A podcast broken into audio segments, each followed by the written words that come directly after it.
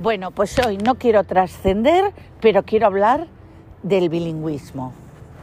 No el bilingüismo así como, como así, sino el bilingüismo o la situación del catalán, eh, eh, castellano, español, porque bueno, aquí hay opiniones de todos los gustos. Entonces, eh, que si lengua doc, que si el catalán és inventado, que si el, la primera, el ser el tercer idioma en el que es va imprimir una Bíblia al segle XVII. Bueno, no sé, esto no es, a lo mejor no es acuratet, acuratet, pero bueno, quiero hablar de esto. No desde el punto de vista histórico, porque yo como versada en temas históricos, lo primero que, que te enseñan en historia es que las fuentes, que las fuentes son los clásicos, en la época clásica, y después conforme vamos avanzando, ya no solo los clásicos están ilustrados y están eh, con capacidad de escribir sus cosas, sino que ya cualquier persona a partir del siglo XVIII XIX pues puede hacer un dietario, escribir sus memorias, dejar escritas mm, cosas que ha vivido y a través de ahí uno puede hacer historia, explicar un poco cómo vivía la gente de la época que queremos estudiar. Pero lo que te enseñan en primero, y si eres una persona mínimamente receptiva, lo encajas muy bien, es que cualquier historiador lo que es es un intérprete de la historia. Es decir, nadie te va a relatar 100% lo que pasó hace cinco siglos, mucho menos hace 3.000 años. Son todo teorías. Entonces, ¿qué pasa? Hay dos tipos de historiadores. Hay un historiador que se va a los archivos, tanto parroquiales como de las distintas coronas, bueno, de, la, administración pública que hubiese en aquellos momentos, ¿no? Aquí está el archivo de la Corona de Aragón, por ejemplo. Estuvo mucho tiempo en Salamanca, luego volvió, etc. Vale. El arte, el arte también es una fuente de, de la historia, porque según los bueno, según no, tú coges un cuadro de, por ejemplo, sobre todo el Renacimiento italiano, o no hace falta que sea el Renacimiento, los barrocos, y entonces, según está fechado ese cuadro, tú puedes ver cómo eran las edificaciones, cómo eran las casas, puedes entender cuando la época es más imaginativa, cuando es mucho más literal, sobre todo en el siglo XX que empezaron las primero hubo mucho realismo y después las vanguardias estas de que todo era reinterpretado a través del cubismo, del impresionismo o de muchas cosas. Bueno, no me quiero enrollar, que ya todo el mundo sabemos cuál es mi titulación, vale.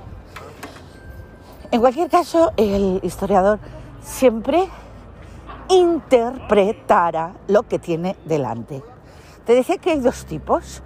Una persona que abre la fuente, y según lo que lee, dice, ah, pues mira, eh, sí, esto fue así, así, así, con lo cual es posible, es probable que esto fuese así. Cuando más historiadores, tanto contemporáneos tuyos como de otra época, llegan a la misma eh, impresión que tú, pues hacen los manuales de historia y se utilizan frases como los historiadores coinciden. Esa es una manera de hacer historia. Otra manera es la que más impera. Es decir, yo tengo tal pensamiento, sea de un bando, sea de otro, pero tengo un pensamiento muy marcado y yo voy a la fuente para reforzar ese pensamiento.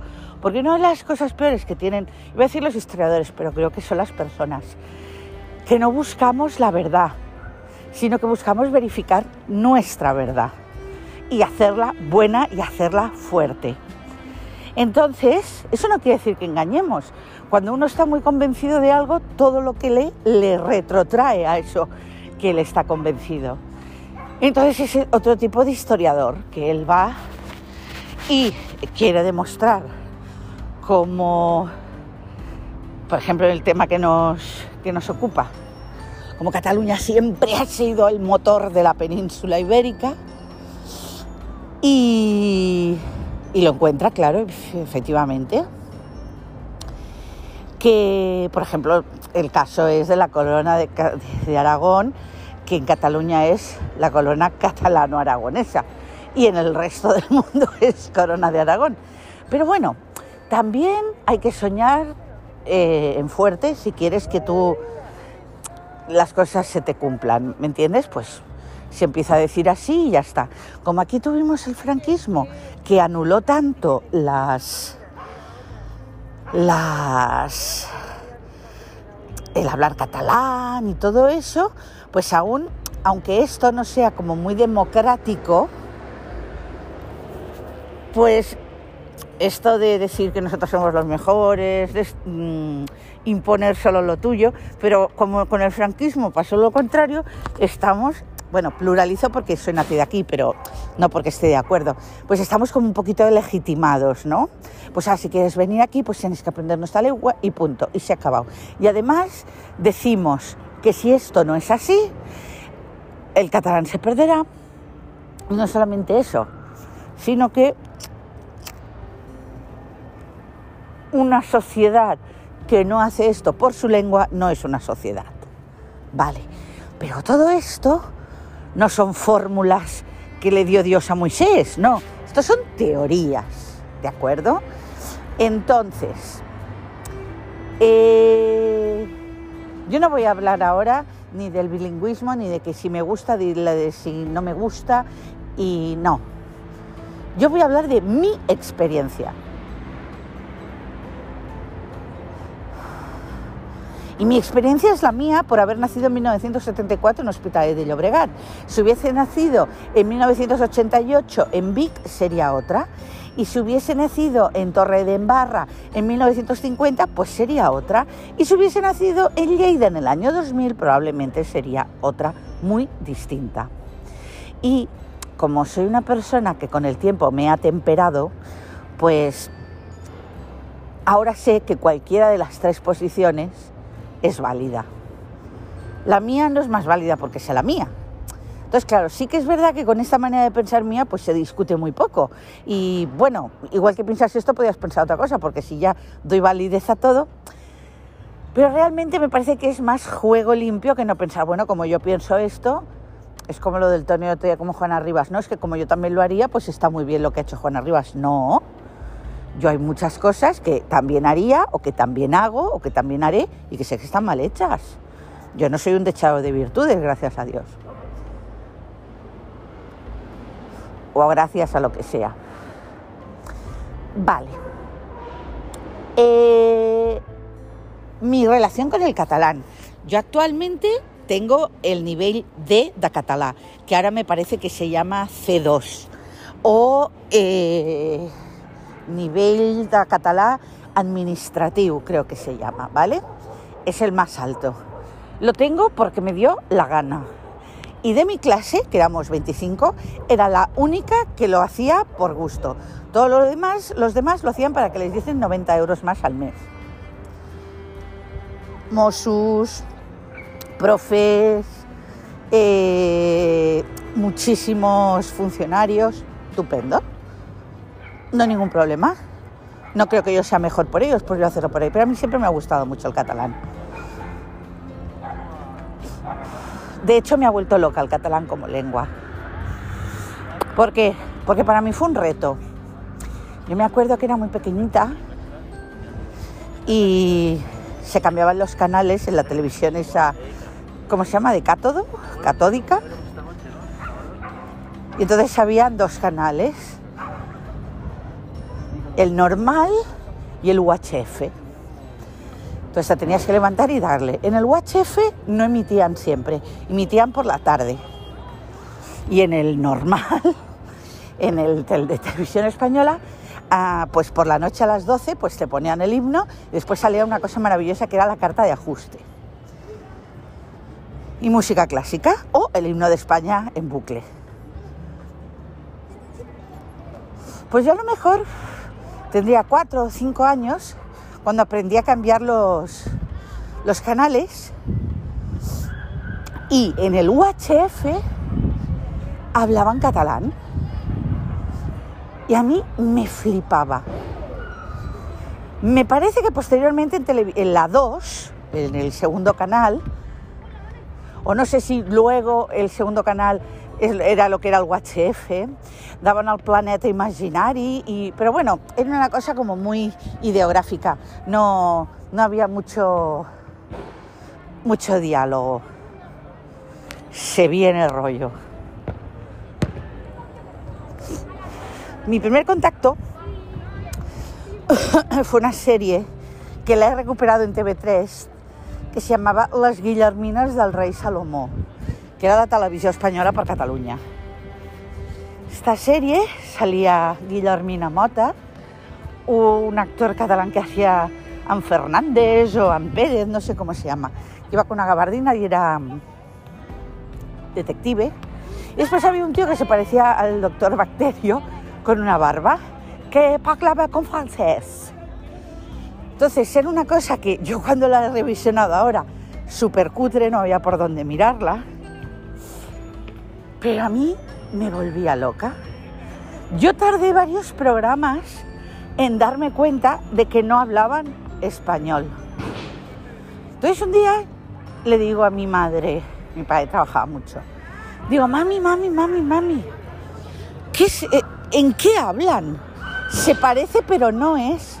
Hay muchas palabras que no entiendo. Me dice, uy, esto es catalán. O sea, tiene que ser esto anterior a la guardería. O P4, P5. Dice, a ver, esto tienes que estar muy atenta porque en el colegio aprenderás catalán y mucha gente te hablará, hablará en catalán. ¿y vosotros por qué no lo habláis? Pues mira, porque tu padre y yo no hemos nacido aquí en Cataluña. Tú sí, tú eres catalana. Como siempre los padres intentando arraigar y que no te sientes diferente. Pero el papá y yo, sobre todo el papá, pero yo también, venimos de muy lejos y de pequeños no hablábamos catalán. Ah, entonces, habrá nombres que ya vas a, ver que tú vas a conocer a niños y a niñas con nombres en catalán. Yo creo, ¿cuáles son esos nombres? Entonces me dice, Nuria, Jordi, Xavi, ella con su fonética, ¿no? Y yo, ah, Jordi es un nombre catalán. ¿Y Xavi también? Sí, sí, sí, son nombres catalanes. Bueno, yo me moría de ganas de aprender catalán. Yo creo que también tenía un poquito la sensación de que si en Cataluña se hablaba catalán, no hablar catalán era como ser un poco, no intruso ni extranjero, no, no, eso no, pero como un poco menos. Entonces cuando empezamos en, Fátima, eh, en primero, yo no sé exactamente si en primero eh, teníamos catalán. Yo diría que sí. Y ya lo teníamos con la Matilde Parera. Pero yo me acuerdo de esperar mis clases de catalán o el libro de texto de catalán, de mirármelo por arriba y por abajo. Y entonces yo lo que quería era, antes de empezar las clases, yo ya más o menos saber por dónde iban. Pero claro, yo mi única manera era viendo esas series. Y así lo hice. Entonces me acuerdo que había uno de los primeros ejercicios que nos hicieron hacer. Ese ejercicio está en ese libro que está en Burgos, que aún no he llamado. Porque como es una época tan ominosa, yo que sé, espero tener un poquito de ánimos para que esté en una época mejor hacer esa llamada. Entonces era, había que poner en un diagrama redondear los animales y poner su nombre en catalán. Y había un lleó, una cebra para mí Entonces, ah, no, la C es S, sebra. Pero probablemente no sería una sebra, si sería una sebra A, E y E tancada. Entonces yo ya desde primero eh, esas clases, mis cinco sentidos metidos en la clase. Muy prontito, muy prontito me di cuenta de lo de la E oberta, E tancada y estaba realmente muy jodida porque no las distinguía. Me parece que no fue hasta cuarto o así que no las distinguí. Y el día que mi mente hizo clic y ya no tuve nunca más ningún problema en ver si era oberta o tancada, tanto con las O's lo veía más, con las Es y la E me costó un montón. Y yo sufrí eso. El día que hice clic me fascinó y la cabeza se me abrió y ya lo entendí para siempre. Y nunca, nunca, nunca más he tenido problema con eso. A todo esto, yo iba creciendo, ya empezó al a TV3, aún no había Club Super 3, y en TV3 por las tardes empezaron a emitir un, programa mítico, mítico, que se llamaba Fes Flash. Y ponían un montón de dibujos animados, Lipo y el Tomás, la familia Pardal. Después esto continuó los fines de semana con aquel chico gordito que vivía con dos ositos que eran los paluts que parlaban con la P. Bupulempes y pinapa, bupulempes y pinapa. ¿Vale? Entonces yo todo eso, catalán, catalán, catalán, catalán, catalán, catalán. Eh, empecé a decir adeu y contestar sí en el teléfono porque me parecía más catalán. Y yo a partir de ahí, hasta muy, muy, muy avanzada edad, hace ya muchos años que no, pero toda la facultad seguro. Eh, a mí me, me dominaba un deseo total de que nadie notase que yo no hablaba castellano en casa, que no hablaba castellano, eh, catalán en casa, es lo que no quería que se me notase. Eh, claro, esto unido a que yo siempre estaba con Rosé, siempre estaba metida en su casa y en su casa solo hablaban catalán, pues claro, eh, para mí era eso lo único bueno. Entonces, Llego al tecla. Yo en el tecla todo fue, yo aún tuve toda la enseñanza en español, menos catalán y lite catalana, que evidentemente cogí lite catalana, no cogí lite española, porque estaba ahí con ah, Cataluña milló. No, no era independencia, era complejo. Y bueno, bueno, bueno, cuando alguna vez Luis y yo salíamos y algún tío, algún tío porque era con lo que más hablábamos, o alguna persona, eh, hablábamos entre nosotras en castellano, decía, ah, pero parlem entre vosaltres, castellà? Y nos, eh, ah, yo me moría de la felicidad. O sea, yo había pasado por catalana. Eh, esto te lo cuento sin vergüenza porque lo he superado. Pero mucha tela. para mí, pues yo que sé, desde pequeña hasta lo mejor, hasta lo mejor los 25 años, pues no ser de familia catalana, pues era una cosa que bueno, que le vamos a hacer, pero no era una cosa para estar orgullosa una pequeña lacra que, se, que se podía evitar, o sea, se podía superar fácilmente, pero bueno, a mí me jodía más. y me hace gracia ser eh, no ser catalana que ser gorda. Con eso te lo digo todo. Es curioso, ¿eh? Por eso a mí este tema me toca especialmente la, la fibra sensible porque si esto que están haciendo ahora me lo hubiesen hecho cuando yo tenía 5, 10, 15, 20 años, otro gallo hubiese cantado. Eh, llegó a la facultad. Yo venía del tecla sala y venía de una adolescencia muy profunda a nivel de pensamientos, pero de vivencias totalmente naif.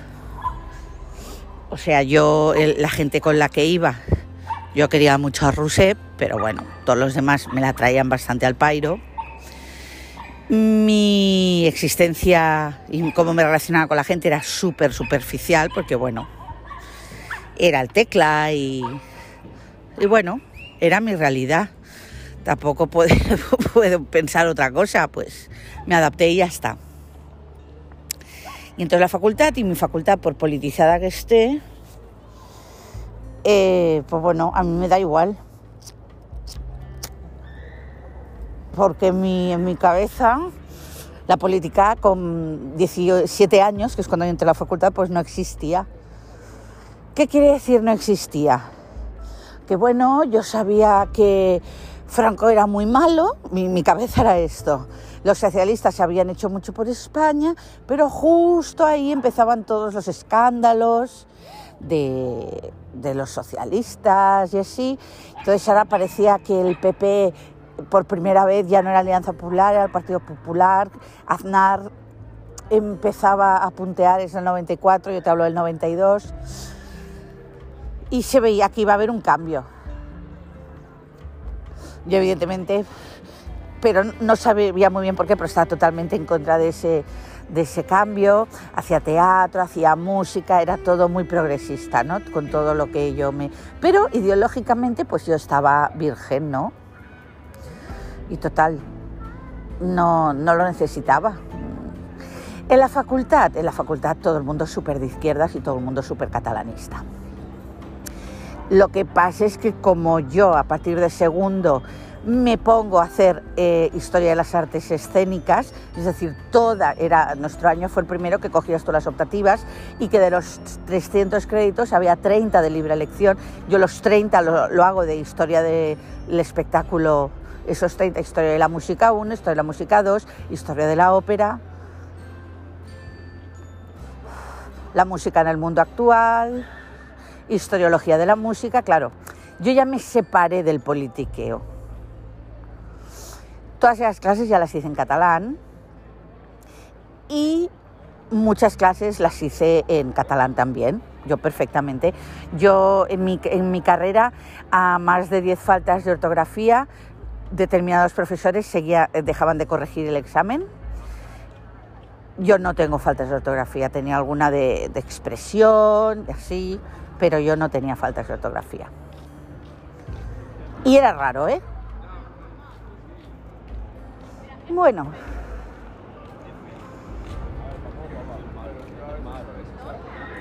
Jo tots mis amigos de la facu i per catalanets, Baró Caral, Manel Flotats, Jordan Vallverdú, bueno, mega catalán. Y yo aquí ya estoy en, la, en el sumum en, lo más gordo de mi catalanidad y entonces eh, yo no me separo de mi grupo de Ruse y estos, pero sí que lo compagino mucho con tradicionarios, eh, ir a los céspedes de las facultades, telecogrescas, con la gente de mi facultad. Esta gente es un concepto totalmente distinto porque nosotros quedábamos mucho eh, pues se fumaban porros, se bebían. Íbamos mucho a la Casa de Aragón, eh, por el gótico, creo que está. Comentábamos libros. Pero yo, esto del síndrome del impostor, yo veía que yo no era impostora en todo esto. Yo hay veces, mira, el, primer día de la facultad, que conozco al Manel Salas y Flotats, diu que, que es de Mollerussa, me dice, estábamos 4 o 5, i dice, escolteu, escolteu, jo estic flipant de venir aquí a ciutat. Diu, estem fent la matrícula i hi havia dues palles davant meu que sento que li diu, escolta, escolta, què, què agafaràs tu? Història de no sé què o història de no sé quan? No, és que jo voldria més tirar per l'antropologia, perquè... I dic, hòstia, hablando de que ellas tenían un, un discurso fuera de contenido. Y dice, Aquesta penya li dius que què és la plaça de Tiananmen i pensen que és per fer xupitos aquesta plaça. Jo, ese día de septiembre de 1992, no, te, no sabía qué pollas era la plaza de Tiananmen. Como yo sé nadar, guardar la ropa, hacer el pino puente, el doble carpado y guardar la ropa, pues yo me reí como la que más, le di un espaldarazo a Manel y dije, hostia, tío, qué bo. Pues él. Y después cuando, cuando llegué a casa cogí un diccionario enciclopédico y busqué lo que era. Pues yo de la historia de China pues sabía más, bien poco, ni de revueltas, ni de que el ejército, ni nada. Y creo que hasta ahora ha seguido así. Yo no sabía lo que era la matanza de la puta plaza de Tiananmen y estaba haciendo historia. Y nunca, nunca, nunca me esconderé de que yo hice historia moderna porque quería pasarme a periodismo y pensaba que moderno era lo más cercano. El término contemporáneo o actual no lo manejaba yo. Vale, pues cuando yo iba al Tradicionarius, que me escondía y cogía taxis para volver a mi casa, porque evidentemente yo nunca he cogido un Nitbus, me daba miedo. O si no decía Sergi al novio de Roser o a Valencia, su otro novio, el primer novio, que em pots venir a buscar? On estàs? A la plaça Reial. A la plaça Reial? Però què fots aquí? Uf, que havia quedat per... I me lo inventava, ¿no? Yo si les digo que estoy en una rotllana con un litro de Don Simón, pues evidentemente me hubiesen llevado a terapia. Pero ahí estaba yo, sin beber Don Simón, porque no me gusta, y escuchando canciones y sin bailar porque tengo... Bueno, no es que tenga sentido el ridículo, no es verdad, no es por eso. Es que creo que eso no es para mí. Que si algún día, bueno, después en el sonar me, me metía en las... ¿Cómo se llama? El encima de los altavoces y bailaba, que no es un tema de vergüenza, es un tema de que no. Entonces me acuerdo que había una chica que se llamaba Fanny, que era de Madrid, y yo tenía como un jueguecito absurdo, que es cada vez que ella me hablaba, yo le respondía en español, pero forzando el acento. Qué ridícula. Me he perdonado. No sé, antes te quería decir eso, que me he perdonado. Pero que bueno, yo he hecho el ridículo, ya siendo mayor de edad, porque esto fue segundo, tercero o cuarto, ¿eh? No, esto no fue al principio de la carrera. Y un día me dice, me dice, ay, eh, no esta, esta decía, ay, cuánto acento catalán tienes. Y un día eh, coincidí con unos que había coincidido yo en primero, Genoveva y así, entonces una de ellas llevaba un chupete eh, colgado. Y digo, ¿qué es esto? Y me dice, esto es en favor de los niños nonatos. Y se me quedó mirando así. Yo en, en aquellos momentos, que a lo mejor tenía 20 años, no sabía que la derecha estaba muy a favor de prohibir el aborto. Entonces ya un niño nonato, digo, ¿un niño nonato? Digo, no lo entiendo. Dice que estamos en contra del aborto. Y entonces me dice, bueno, tú, tú no, no, como todos sois tan progresistas en tu grupo, sois tan de izquierdas. Digo, yo a favor, a favor del aborto tampoco estoy, estoy no sé. Bueno, supongo que habrá algún caso que sí, pero mm, no sé, abortar así por abortar, pues tampoco creo que sea una cosa súper buena. Te hablo de hace 30 años, que no se hablaba si es legítimo ni un derecho de la mujer ni nada. Entonces, esta gente,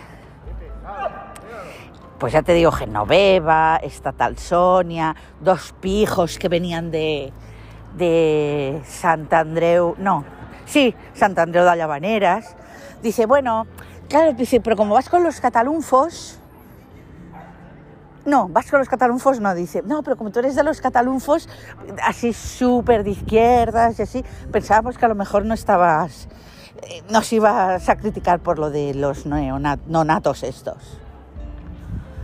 Yo ya me estallaba la cabeza, ¿no? Digo, ah, vale. Es que aquí se está, se, O sea, parece ser que todo es diagramas de Venn dentro de diagramas de Venn.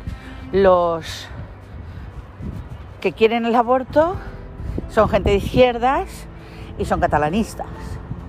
Claro, no, no mucho más.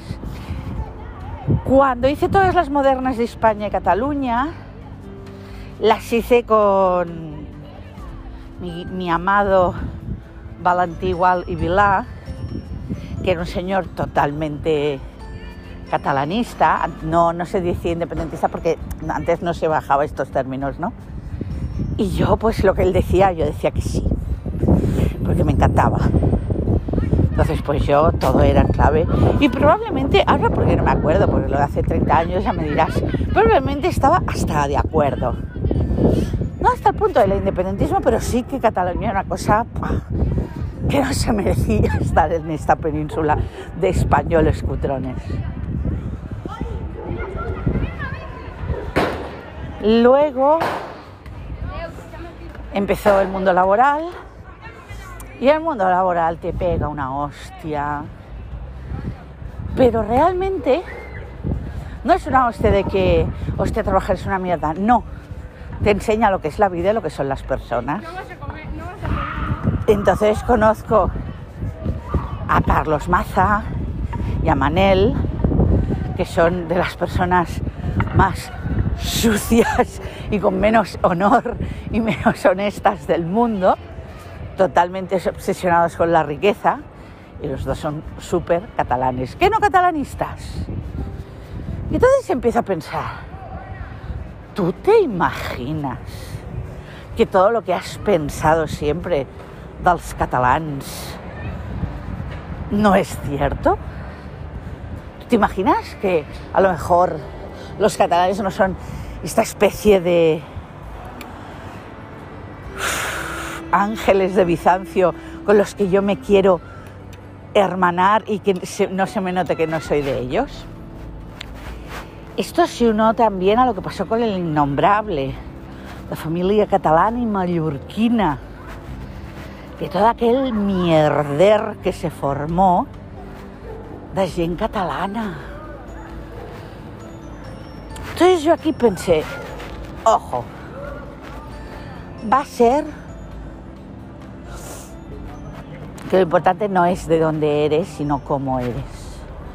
Mierdas hay en todos lados y personas guays también. Entonces empecé el chateo y en el chateo pues conocí a mucha gente de muchos sitios de España.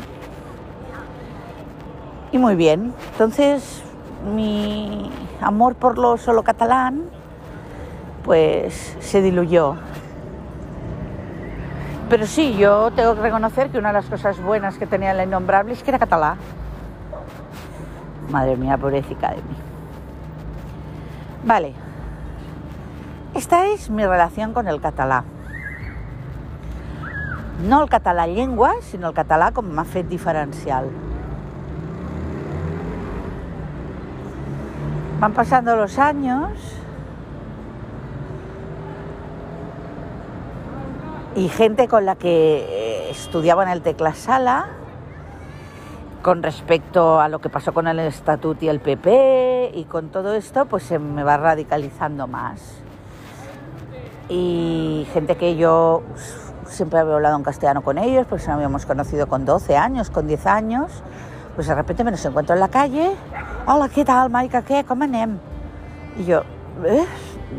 ¿Eh? y a mí no me sale, ¿no? Si no he hablado contigo desde siempre, o sea, no, no puedo convertirlo, yo no, todo en un acto político. No soy activista, lo siento. Soy activista de, mí misma, pero no hay ninguna lucha de estas colectiva que a mí me, seduzca hasta el punto de decir, ah, pues mira. Y, además, sin explicarte nada, ¿no? Porque yo hubiese entendido que la hermana de alguien me hubiese dicho, Ei, Maica, què tal? Com estàs? Ai, mira, escolta'm, què, què fa? 25 anys que ens coneixem i hem parlat sempre a l'espanyol perquè com que tu d'allò... Bueno, però és que ara, per un tema polític de com està, jo vull fer activisme i jo ja no vull parlar mai més espanyol amb gent que sé que entén el català i el parla. I ara a partir d'ara et parlaré només en català. Jo esto lo habría... Ah, val. Y probablemente le hubiese seguido hablando en catalán o no, pero no me hubiese molestado. Pero no, no, no, no. Sin, sin mediar palabra, pues te empiezan a hablar solo en catalán. te empiezan a decir que con tus carteles, como los anuncios son solo en castellano, yo les estoy imponiendo el castellano y que tengo que conocer, esto fue en la época del tripartito, la ley nova la ley dice que por lo menos tienen que estar en catalán. Luego lo quiero hacer yo en castellano, pero por lo menos en uno. Y ese tiene que ser el catalán. El segundo el castellano. En la crisis de 2008, que empezó en 2007, pues en 2009 me ponen una multa de 600 euros porque alguien me denuncia, porque tengo las descripciones de los pisos con elementos solo en castellano. Y a partir de aquí, mmm, en mi casa mis padres siempre, ¡ay! La Maika habla súper bien el catalán. Pues ya no dicen esto. Mi padre se radicaliza muchísimo y mucha gente cercana a mí se radicaliza para el otro lado. El Tony incluido, lo que pasa es que, no sé, el Tony poco a poco se ha ido para el otro lado más, más neutro, ¿no? Más para como soy yo. No sé. Yo hablo portugués, me defiendo bastante bien en inglés. En una época de mi vida hablé mucho italiano. Y yo cuando entra alguien en mi oficina, veo que tiene acento, me voy a su idioma. Me hace ilusión. Puede ser que sea ego. Pero no tengo el ego de decir, no, no, por cojones me vas a hablar en catalán. Hay mucha gente nacida y de familia catalana que eh, dice que yo soy traidora y que yo esto, como no lo he mamado, porque a l'avi Xisquet ningú el va casa seva, pues a lo mejor tienen hasta razón. Pero yo ya no me voy a volver a avergonzar de algo que no me da vergüenza. No lo voy a hacer por postureo. Cuando... esto me, da pellizquito, ¿eh? es decir, confesarte esto. Cuando en 2018 se empieza ah, todo más, Puigdemont, la CUP, Eh, es, que eso me, me, afecta mucho. Tengo la ventaja de que no se me nota, pero es un tema que me duele. Yo pasaba siempre... Es cuando yo adopté al Olaf. Y yo, siempre que venía al parque que hay detrás de la espiga, a, a pasear al Olaf, miraba para arriba, donde vive Rousset, y rezaba para que no tuviese una bandera independentista.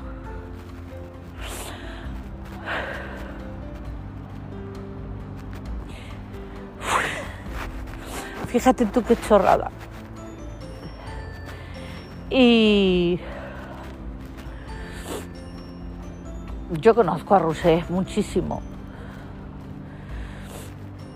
y yo sé que ella nunca me violentaría con este tema, pero yo me he preocupado siempre de que conociese mi postura y que si ella tenía la contraria, pues o bien que no me la dijese, o bien que no era necesario hablar de este tema porque somos amigas y ya está. Pero yo el desprecio hacia nosotros, los no catalanoparlantes de esos días, el desprecio me refiero a independencia en castellano, para que la gente, aunque hable castellano, se venga aquí. Eh, decirte que si no pensabas así no eras catalán de verdad. eras poco más que un traidor y un mierda, que realmente pues como no lo tienes en los genes tú aquí estás de más, que te largases.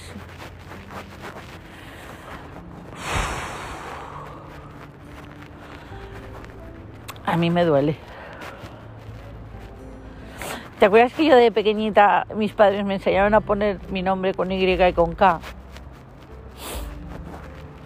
Pues yo lo cambié con el latina y C en la facultad, porque me parecía más catalán.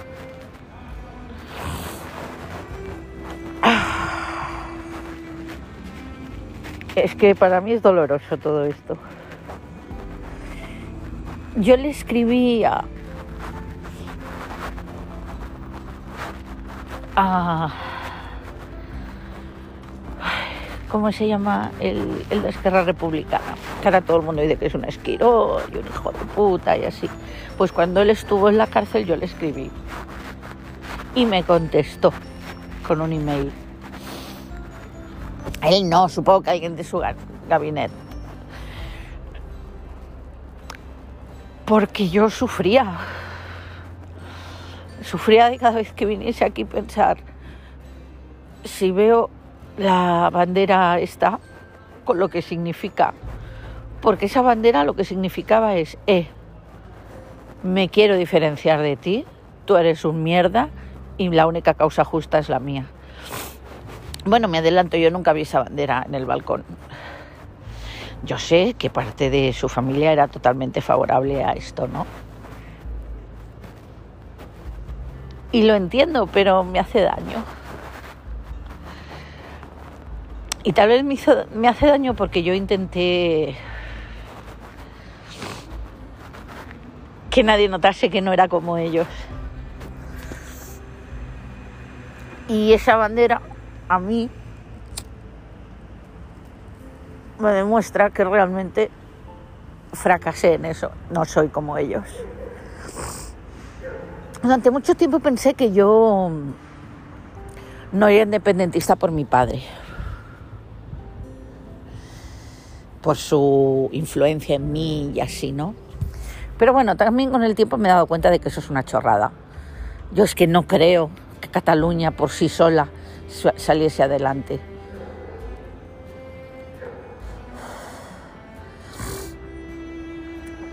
La biblioteca Zunzum, mi amiga que es de San Andreu, se llama Mónica Gómez o López, no sé, un EZ. Y de segundo se llama Pla o un catalán. Entonces, cuando tuve 19 años, se cambió el orden de la de los apellidos para ponerse el catalán davant del EZ, totalmente libre y bien. Cuando ya la conocía los tenía cambiados. Y se llama Mónica, su padre en paz descanse era de León, Melchor, que cuando les vendí el piso, pues el último mayo que él estuvo vivo, porque murió en julio, en agosto, quedamos él y yo que le tenía que devolver un dinero de la notaría y estuvimos hablando de eso él ya estaba enfermo y me decía, es que esto de los del 18, del 1 de octubre y así, lo que pasó en 2018, esto ha sido para mí una vergüenza. Dije, mira que yo he vivido porque mi mujer es catalana y he visto cómo mi hija se pone el acento abierto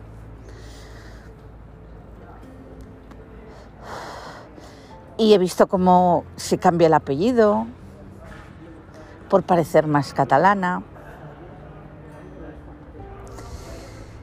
Y le digo, ya, pero seguro que todo eso no te importa. Dice, no, no me importa con respecto a mi hija, pero con respecto a lo que quiere decir por la persona que, que la, cómo se categoriza como persona al hacer eso.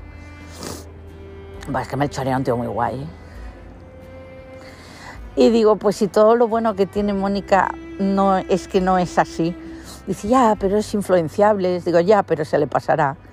Y me acuerdo que cuando me vino a ver Mónica y su hermano por un tema de, de la herencia y todo eso, yo les conté esta conversación y, y ¡buah! ya se le caían las lágrimas. Porque ya con su parte de San Justo de los Oteros, que es la parte de León y así, pues se lleva muy bien, va todos los veranos y muchos puentes. Ahora sale con un chico que no es catalán y entonces no tiene tan acentuado ¿no? lo de no vull ser catalana. Y a mí este tema es por lo que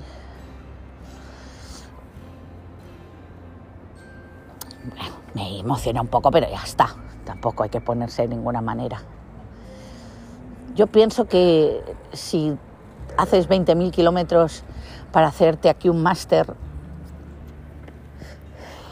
que probablemente te cueste 10, 15, 20.000, 6.000, lo que sea, que son muy caros los másters. Pues sí que es verdad que si es solo uno y todos los demás quieren hacerlo en catalán, pues, pues vale, que se hagan en catalán, se tendrían que haber informado antes. Pero yo qué sé, si todos tenemos una lengua en la que ya conocemos, no creo que pasase nada. O si esa persona te pide que le hagas el, examen en, otra lengua, pues se lo haces. Si afortunadamente no tenemos como el euskera, que no se parece en nada y, y es muy difícil, si se parecen bastante, aunque no lo hables, se puede entender. ¿Es tan difícil aceptar eso? Es difícil porque aceptarlo es sinónimo de ser cobarde y de ser... no ser puro. Pero yo en todo este proceso me he dado cuenta de que para ser cobarde hay que tener muchos cojones. Yo a veces por temas de negocio pues no puedo ser todo lo clara que me gustaría ser, pero no porque yo quiera imponer el español ni mucho menos, no, no, no, no, sino porque me gustaría que hubiese gente que viese que se puede ser muy friendly, muy cercana y no pensar como tú. Y que no por eso quiero menos para Cataluña.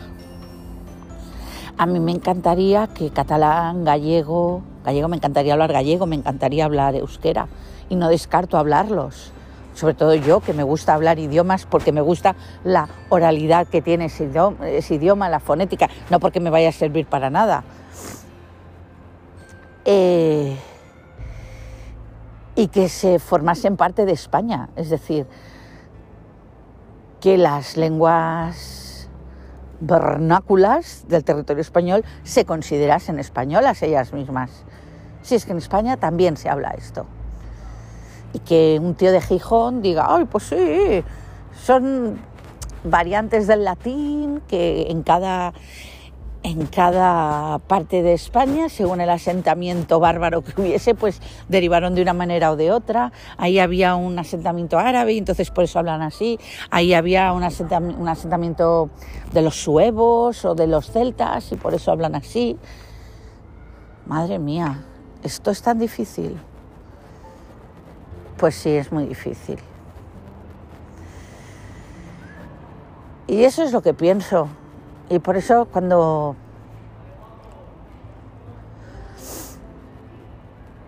a un crío de cinco años, pues que sus padres, pues yo qué sé, han querido cumplir la ley, porque la ley ya hablaba del 25%. Si aparte de lengua española, pues literatura española o MEDI, sociales o biología se tiene que dar en castellano, pues como toda aquella gente, la señorita Mari la señorita Isabel, que eh, en el 92 tuvieron que hacer la purga esa y empezar a hacer las clases en catalán. No fue antes, o en el 90. Y a todo el mundo le costó mucho, pero se adaptaron. Pero no tiene por qué ser un insulto, ni, ni un retroceso, ni nada. Dicen que en los patios, pues, y que, y si Netflix, pues, para la gente que le demanda en catalán no les sale a cuenta coger a los, a los intérpretes y, pagarles, pues yo qué sé, que haya una plataforma que lo haga ella gratis. Es que, no sé, no hay demanda. Es como toda esta historia, es que en Madrid, bueno, Madrid es un aeropuerto internacional porque hay mucha gente que viaja a la capital de Andalucía, de las Castillas, de, Murcia, para irse a Bangkok. En cambio, Barcelona, pues no viene tanta gente, porque hasta la gente del norte va a Madrid. Y por eso hay más vuelos internacionales desde Madrid que desde Barcelona, no porque no nos lo quieran poner. Cuando hubo las obras del aeropuerto que las hizo mi padre, muchísimas salas se han quedado vacías. No hay demanda. No es que nos odien. Pero todo se manipula tanto y todo... En fin. El bilingüismo. Sí que es verdad que yo cada vez hablo menos catalán. Y hay mucha gente que, siendo castellano parlante, a los hijos les habla en catalán para que lo tuviesen más, lo tengan más fácil, ¿no? Pero yo como eso no lo tuve y para mí ha sido facilísimo, pues en el caso de que hubiese tenido un hijo, no creo que, que eso sea necesario. Y eso. No sé si tú sabías que a mí me afectaba tanto esto. Es que creo que no lo sabía ni yo. Bueno, Chati, acuérdate que esto no es trascendente tampoco.